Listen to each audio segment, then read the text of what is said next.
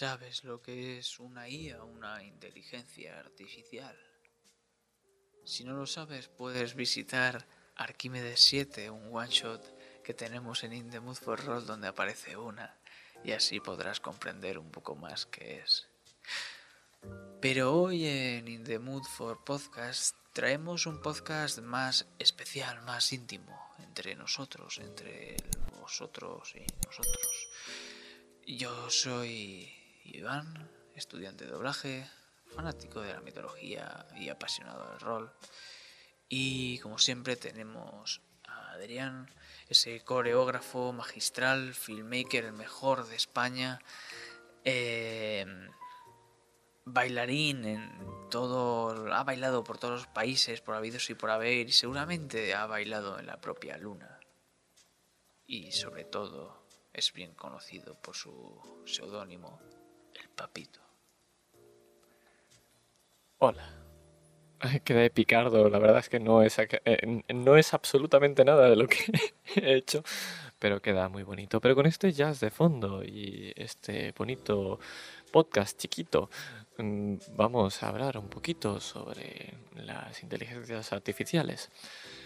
Eh, mm, he dicho podcast chiquito, a lo mejor lo dejo ahí así porque me hace gracia o le robo al señor Lince lo de minicast. Ya veremos a ver qué hacemos. Pero hoy vamos a hablar aquí en la radio sobre eh, las inteligencias artificiales. Me parece muy curioso que hayas hablado de robar el título y cuando estamos hablando de las inteligencias artificiales. La verdad es que sí, porque mm, vamos a explicar qué es una inteligencia artificial y cómo se están utilizando en este caso y qué problemáticas o qué beneficios puede haber y bueno, mm, charlar de esto y a ver si llegamos a alguna conclusión. Probablemente no. ¿Qué son estas inteligencias artificiales? Veo que me toca contestar a mí por alguna razón del destino. Eh, bueno, pues una inteligencia artificial, como creo que ya dice la palabra, no, no, no es ninguna persona, es algo que se ha programado para hacer algo en concreto. El que sea inteligencia artificial, que se programe, es que aprende solo.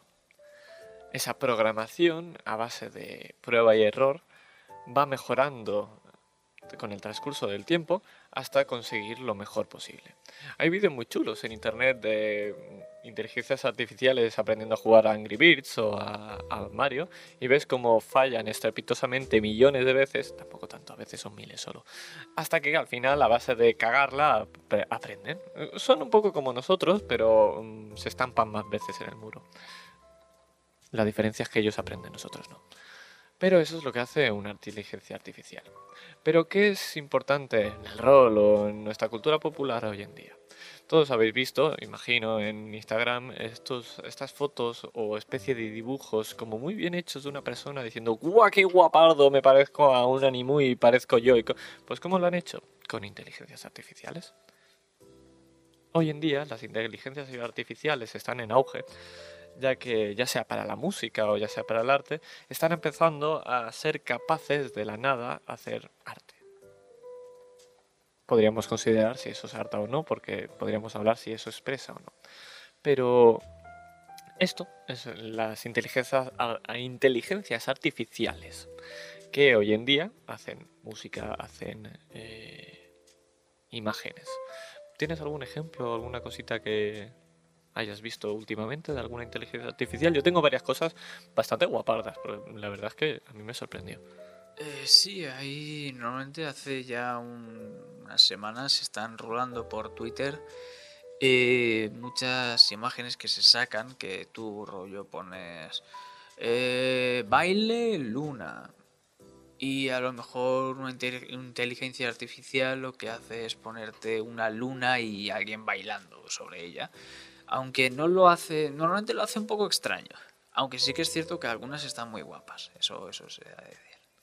Yo personalmente he visto una que me parece muy interesante que está relacionada con la música. Para las personas que sean filmmakers hay eh, inteligencias artificiales que dependiendo del vídeo que le envíes, crean música específica para tu vídeo. Es decir, si haces un vídeo lento o algo con movimientos sutiles, la música es mucho más suavecita. Sí, en cambio, eh, hay mucho cambio y hay mucho movimiento, que en la música es como mucho más dinámica, muy parecida al vídeo. Y eso todo hecho por un ordenador. Me parece algo bastante interesante. ¿Lo he probado? No, lo probaré, tengo curiosidad. Pero todo lo que es bonito y positivo siempre tiene una contraparte. Las inteligencias artificiales también. ¿Qué problemática hay con esto? Bueno, básicamente en Twitter, eh, si quieres las cosas de Twitter, pues, o sea, de rol, meteros en Twitter. Siempre hay movidas bastante graciosas algunas. En Twitter siempre hay movidas. Sí, sean de rol o no. Eh, una IA, como bien has dicho, aprende a base de prueba y error. Si hablamos de ilustraciones, ¿qué pasa? Pues que han puesto últimamente una IA que se alimenta a base de ilustraciones. ¿Qué problemática hay? Que esas ilustraciones son robadas. Todos los ejemplos que toma esa IA son ilustraciones que eh, no han pedido permiso o eh, no se han pagado por ellas. De manera que eh, nos vemos en la tesitura que un programa hace cosas tremendas que solamente puede hacer un artista, a veces mejor, a veces peor, pero muchas más baratas. A veces incluso, incluso gratis. Sí. A esto he de decir que parece ser que vaya a ser el fin ¿no? del mundo, el fin del artista. No va a ser así. Eh, o al menos no por ahora. Yo creo que queda bastante tiempo para ello porque una IA, aunque tú le pongas bailar sobre la luna, te va a hacer algo bastante más mediocre que si tú le dices a un artista, oye, quiero que me dibujes así, así, así, así, bailando en la luna. Por lo que va a existir, por un lado, estas inteligencias que te roban el arte, pero por el otro lado va a seguir eh, viniendo gente a pagar a comisión a los artistas. Aún así, la lucha me parece que no es esa exactamente. Y ahora te voy a poner este caso para ver qué te parece. Ponle el caso que no, que las inteligencias artificiales son perfectas. Hacen una ilustración igual de bien que un artista. La pregunta es, ¿A quién le pagarías? ¿Al artista o a la máquina? Esto lo hablaban el otro día. Hoy es día 13. Te falta calle, amigo. Eh, sí, eh, lo he pensado no más decirlo. Y en la mansión del dragón, Alex hizo una charla, creo que es charla con el dragón o algo así, bueno, eh, son podcasts en los que habla a veces solo y a veces acompañado y creo que se llama Muzur, el chico con el que estaba, y estaban hablando precisamente de esto.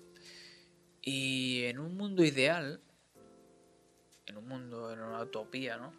Eh, lo que se debería hacer es coger y contratar a ilustradores para hacer imágenes para estas IAS y alimentarlas. Y eso me parece muy interesante, ¿no? Que de ahí surgiera un trabajo que sea el ilustrador de IAS. Al final, eh, toda evolución, eh, toda mejora digital hace que salgan nuevas profesiones. A mí una que me parece muy interesante y, y por eso me parece muy guay hablar de esto, es que en la música pasó algo parecido hace un tiempo, que es el autotune. Tú te acordarás perfectamente de esa época donde todo el mundo se quejaba de que los reggaetoneros solo utilizan autotune y no saben cantar. Efectivamente, algunas veces es así, efectivamente. Pero esto ha dado trabajo a productores, que son los que se encargan de hacer cantar a los que no saben. Y es un nuevo trabajo. Alguien tiene que aprender a usar ese programa. De manera que ha surgido un nuevo mercado para gente que no sabe cantar, pero vendes otra cosa, no es su habilidad cantando, quizás es ese producto, ese actor o ese personaje, como puede ser Bunny, por ejemplo, eh, que se vende eh, cualquier otra cosa que no es el canto, pero no por eso no es inherentemente más malo. Depende de cada uno juzgarlo. ¿No es algo parecido? El tema de las IAS al final. Sí, aunque yo en este caso también podría decir que podrían, en vez de coger y pagar a alguien para que les ponga autotune, pagar a alguien para que les enseñe a cantar. Efectivamente, pero es que ahí entramos en esta dicotomía que tienen las propias IAS. Eh, ¿Para qué vas a hacer? Esto es igual que hablar de las Mambo, las eh, cocinas estas que. las máquinas que cocinan solas. Tú puedes pagar a alguien para que te enseñe a cocinar. Es un tiempo, un gasto de dinero y un esfuerzo. O puedes comprarte una máquina que cocina sola. ¿El resultado es el mismo? Al final es la pregunta. A ver, el final, por ejemplo, si estamos hablando de dibujos, la IA te da el dibujo, el artista te da el dibujo, el resultado al final es te da el dibujo. Claro, pero entonces si vamos a poner en el caso de, las, de la mambo, por ejemplo, de, la cocina. Eh, es una manera de cocinar fácil sin saber cocinar. Te vale una pasta, porque esos cacharros valen una pasta, pero eh, te, da, te proporciona la capacidad de cocinar. Ahora bien, tiene cosas positivas y negativas. Probablemente cocine mejor que tú, porque mm, poca gente sabe hacer cosas eh, al nivel de un chef. Pero tienes la contraparte de que solo puede hacer lo que la máquina sabe hacer. Es decir, un chef puede seguir aprendiendo o, tiene otras herramientas y si tú quieres usar algunas herramientas nuevas o las pagas o no las tienes. Entonces tu repertorio es más limitado. Al final, eh, que exista una máquina que cocine sola no quita que haya chefs que aprendan a cocinar. Que al final es eso, eh, la gente que utiliza estas IAS o utiliza este, esta máquina, este mambo o como se llame, es o porque no tiene recursos para poder hacerlo, o no tiene tiempo, o directamente no sabe hacerlo y necesita entonces, al final, vamos que a lo importante, que siempre pasan estas cosas, no es la máquina, sino es la moral con la que se utiliza esa máquina. Y entonces, esto es lo que me apetecía hablar, es la moral a la hora de eh, ¿qué, que, qué es lo que ocurre, o es bueno o es malo a nivel legal eh, el tema de robar o, eh, imágenes o no. Voy a poner un caso, que es el del copyright, que nos toca mucho, ¿verdad que sí? El copyright es algo que eh, está hecho para proteger al autor. Es una herramienta para cuando alguien crea algo, esto sea suyo y no se pierda. En un mundo utópico, como podríamos hablar antes que hablaban en Mansión del Dragón o en Charlas con el Dragón, creo que se llama, eh, esto se utilizaría única y exclusivamente para algo positivo, que sería defender que no te roben algo. Pero, ¿qué es lo que ocurre? que cuando nosotros hacemos algo transformativo, como es eh, usar una música como estamos usando ahora mismo de fondo, o yo como bailarín utilizo una canción para bailar y la pongo en Instagram, luego viene la discográfica de turno a decirte, no, no, esta canción es mía, ¿qué estás haciendo usándola? Te chapo el vídeo. ¿Qué problema hay? Que se está mal utilizando ese copyright. Estás utilizando una herramienta, en este caso también legal, eh, dentro de, una herramienta de, derecho, donde tú podrías coger y denunciar a alguien por el copyright, para aprovecharte y decirle, esto que puedes hacer, te lo voy a impedir, porque tú no tienes los recursos que yo tengo. Y yo digo que esto es mío. Y si quieres coger y decir que no, que no, que no es tuyo, págame miles de dólares que va a costar el simplemente hacer un juicio. Y tú tendrás razón, pero tienes el dinero para, meterte contra Sony para pagar a un abogado para hacerlo. ¿Cuántos manuales de rol serían? ¿O cuántos kebabs? Entonces, entramos en la moral. Entramos en el que todo se va a utilizar y tenemos que aceptarlo. Todo se va a utilizar eh, y, y la gente va a buscar la manera de sacarle provecho a lo positivo y sacar más provecho del que pueden. En este caso, es legal el, entre comillas, eh, robar ese material. Porque todo material publicado en Internet, siempre que sea transformativo, puedes usarlo. Recordemos el fair use, el copyright. Si yo tengo un programa que he creado yo y cojo material que lo transformo para que haga otras cosas, eso es literalmente el fair use. Ahora, no es moral, porque estás cogiendo trabajo y le estás quitando trabajo a esta persona. Entonces entramos ahí en opinión al final. Entonces, ¿qué opinas de esta moralidad de que la gente haga esto? A mí me parece bastante feo por el hecho de lo que hemos comentado antes, o sea, estás robando a alguien eh, una obra que ha necesitado material para dibujarlo, ya sea en papel, acuarelas, un lápiz de colores, no, no sé mucho del tema, o por ejemplo el iPad, tablet, lo que sea que utilice para dibujarlo en digital. Además de su tiempo, que ha perdido, entre comillas, para hacer esa ilustración. Y ya no solo eso, sino los años de aprendizaje o el tiempo hecho para aprender a hacer eso. Tenemos un gasto energético, digamos, X, eh, para hacer una obra, hacer algo que al final, toma, te lo presento y te lo vendo. Y suele ser caro, porque cuanto más tiempo y más recursos dediques, más caro va a ser. Por el otro lado tenemos la máquina que aprovechándose de ese producto que tú cuelgas para hacer publicidad o para lo que sea, te saca algo, entre comillas, parecido, pero mil veces más barato. Quiero hacer eh, un paralelismo, porque no tiene nada que ver con las IAS, pero es ya que soy estudiante de doblaje. Hola. Eh, quiero hacer un paralelismo con los doblajes de gente profesional o gente que está estudiando, que se lo ha currado durante años con mucho tiempo y mucho dinero, porque vale mucho, pero mucho dinero. Y que después venga el típico famoso de turno y haga un doblaje que es una chapuza y cobre mucho más de lo que tú has cobrado. Tú estás invirtiendo un tiempo y un dinero en prepararte para algo para que después venga otro y diga, ah, lo voy a hacer y posiblemente bastante peor que tú. Eso al final es intrusismo laboral, algo que está haciendo las propias inteligencias artificiales, que es meterse en un, en un de esto que no estaban programadas o al principio no parecía que iba a meterse, pero eh, ahí aparece esa nueva opción. Eh, es algo que moralmente no se debe hacer, pero ¿dónde radica lo importante que creo que es lo que tú estás hablando? Creo que es el respeto.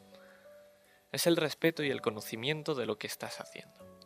Si yo soy un famoso y quiero doblar una película y me mola un huevo doblarlo y me ofrecen la oportunidad, a mí personalmente me gustará mucho y me hará mucha ilusión y tomaré ese, eh, esa opción eh, agradeciéndolo un huevo para eh, decir, oh, qué guay, voy a hacer esto. Pero hay que saber las partes negativas que hay.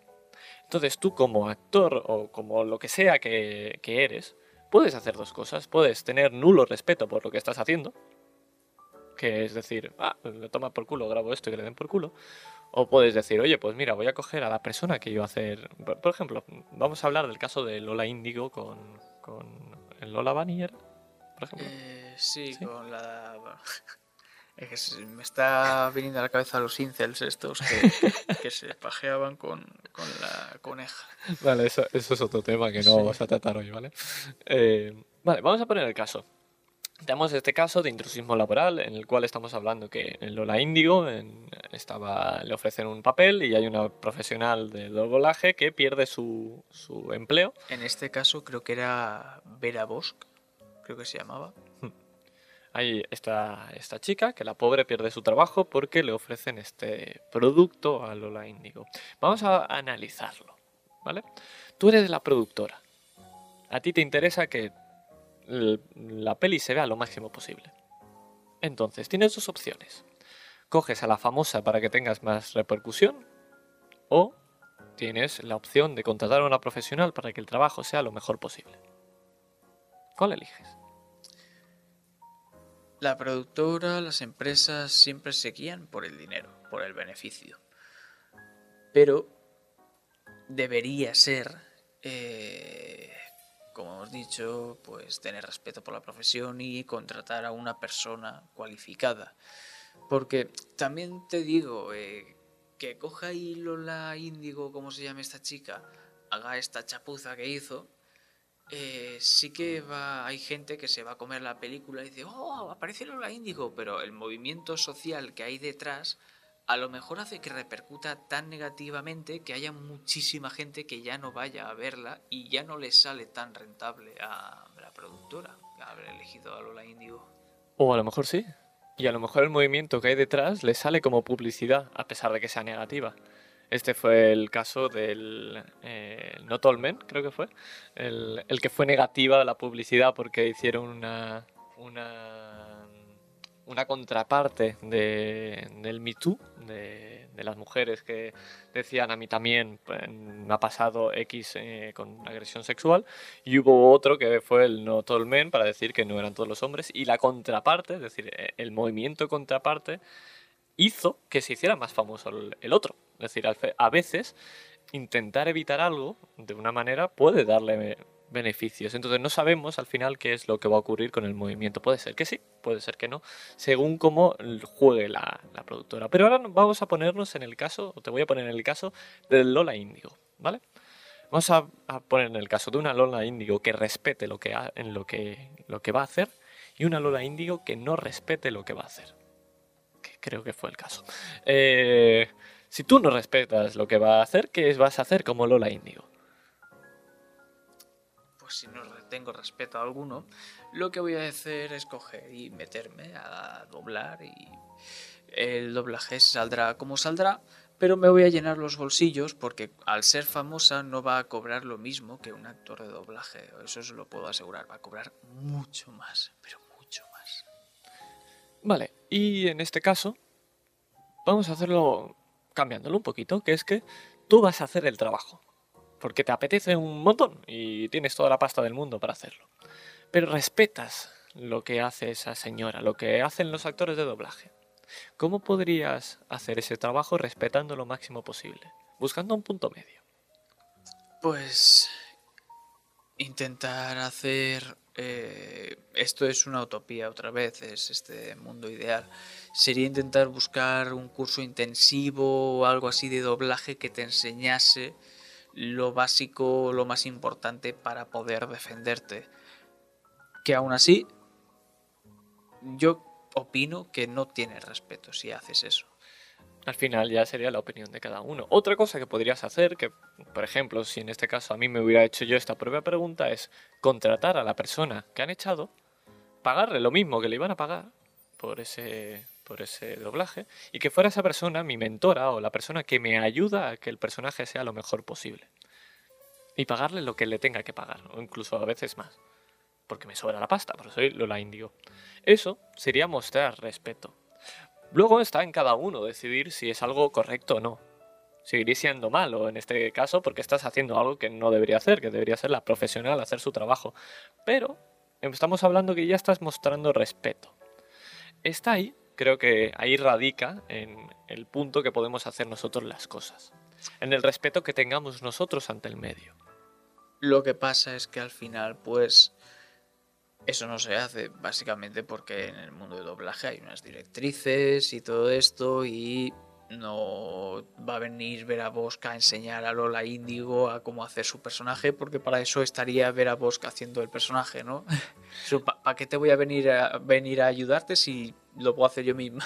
Exacto, estamos hablando al final de, de utopías. Pero creo que el, lo que quiero transmitir o lo que me parece interesante de, de conversar es este respeto Vamos a poner ahora el caso de las inteligencias artificiales y me voy a poner yo dentro del papel.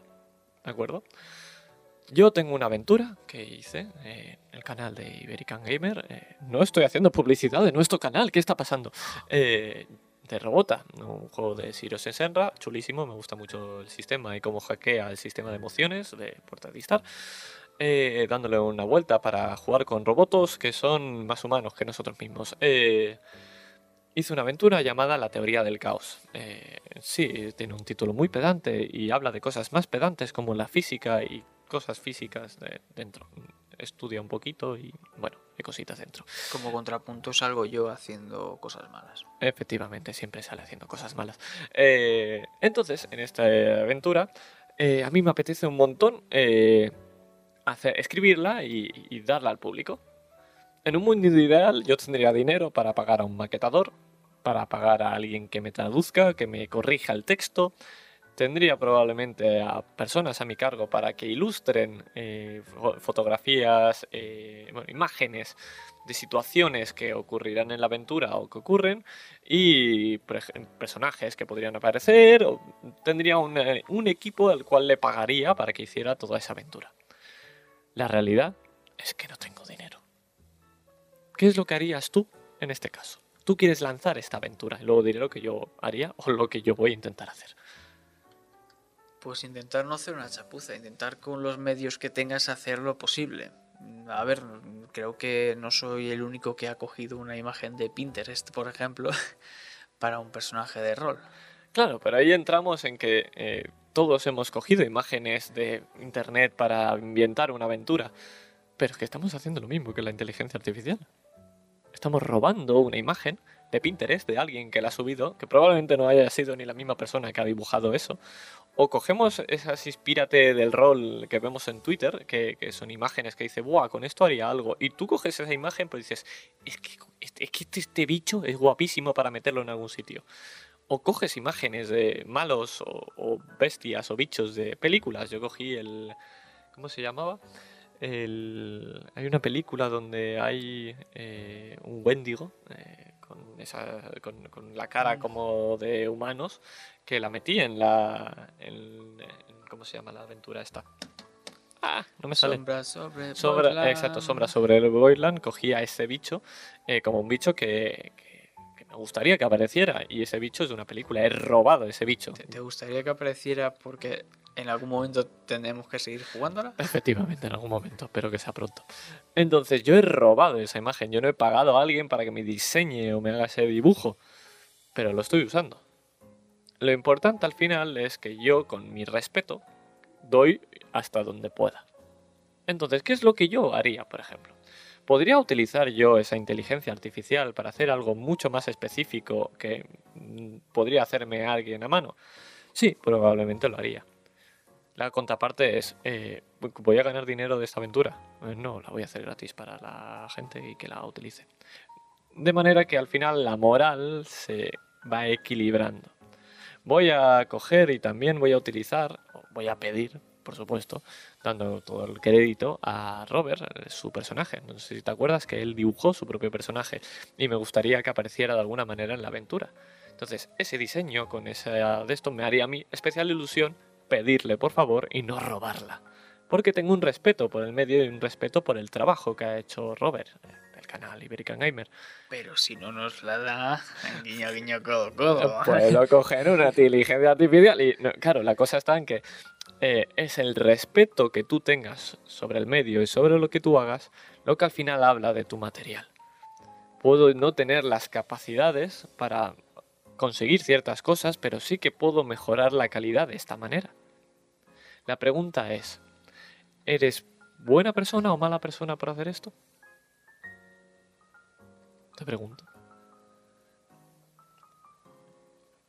Hacemos muchas cosas buenas y muchas cosas malas a diario, o sea que... Depende, ahí está, depende de cada uno. Creo que al final, eh, lo importante, que al final suele ser la conclusión de todas estas temáticas, es que hay que tener un poco de cuidado con lo que juzgas a veces. Porque puede ser que no conozcas el caso al completo, no vamos a decir nombres y no vamos a decir cosas, pero hay editoriales que utilizan inteligencias artificiales para eh, hacer una portada. La pregunta es, ¿tú sabes si tiene dinero esa editorial para usar esa portada? ¿Eso que te da es gratis o se paga? Eh, hay muchos factores que si tú desde fuera los miras, eh, dices, hostia, pues quizá lo que están haciendo no es tan malo. O están haciendo todo lo que pueden dentro de lo que tienen. Si tú simplemente dices, mira que hijo de puta, este ha usado una inteligencia artificial para coger un material de alguien, pues eh, sí, es malísimo. Claro que sí. No eres malo tú también por tener un móvil hecho con metales que cogen gente esclavizada en otro continente. Eres mala persona por eso. Tendríamos que todos estar eh, en un mundo utópico, en un bosque, eh, alimentándolos de la naturaleza de manera sostenible y cogiendo agua de lluvia para ducharnos, no en garrafas de plástico, porque eso es malo también. Claro, si nos ponemos extremistas, al final eh, todos somos igual de malos, ¿no? Y al final lo que pasa es que en Twitter, porque en Twitter les mola, acaban linchando a la gente los linchamientos de Twitter me parece algo espectacular, me parece eh, una, una, de las cosas más eh, bonitas y barra eh, tristes de la humanidad, pero el, el, hecho de los linchamientos de Twitter me parece algo que, que, que está a otro nivel, los linchamientos online. A veces son por unas tonterías que dices, pero ¿Era necesario que hicieses público esto? O sea, no, podrías haberle dicho por privado, oye, colega, esto podrías haberlo hecho de esta otra forma, en vez de poner, pues eh, cierto, no sé quién ha hecho no sé cuántos, y entonces ya empieza a llenarse de retweets, de no sé qué, la gente ahí que empieza a insultar y meter mierda. Y recordemos que detrás de las cuentas hay una persona. Y al final, ¿quién tiene más respeto por eso? La persona que está haciendo todo lo posible para que una aventura sea lo más bonita posible y muchas veces gratuita, o la persona que está insultando y linchando a una persona de manera anónima o, transpersonal, que no es persona a persona, eh, sin importarle las motivaciones o sin querer ni siquiera eh, informarse de qué motivaciones hacen que la otra persona haya hecho esas acciones. ¿Quién tiene más respeto al final? Yo creo que eso debe quedar al aire y cada uno debe hacer su propia reflexión. Efectivamente, al final esto, eh, conclusión no va a haber ninguna. Podemos dar una opinión, la nuestra, pero al final la decisión final o la opinión final es de cada uno de vosotros. Yo, lo único que puedo deciros es que si tenéis los recursos para poder pagar a alguien, hacedlo y ya está. Pero, ¿cuál es vuestro comentario? ¿Qué, ¿Cuál es vuestra opinión? ¿Queréis decirnos algo? ¿Queréis insultarnos porque somos unos pedantes que defendemos a gente inmoral o somos los mejores del mundo y este es el mejor canal del universo? No lo sé, esto es opinión vuestra, pero dejárnosla comentar y hablamos y decimos cosas y a ver qué os parece. Y podéis comentarnos más temas polémicos o no polémicos para hablar en siguientes mini podcast o podcast. Eh, si son polémicos no cancelarán antes y si no, pues no. Depende de vosotros también. Todavía no nos han cancelado, a mí me sorprende mucho. Sí, yo creo que pronto. Ah, algún día tocará. Así que nada, hasta aquí esta opinión, esta charlita. Así que recordad, pagad a gente profesional y si no podéis, haced lo que podáis. Y miraos la entrevista con Muzur en la mansión del dragón. Efectivamente. Adiós.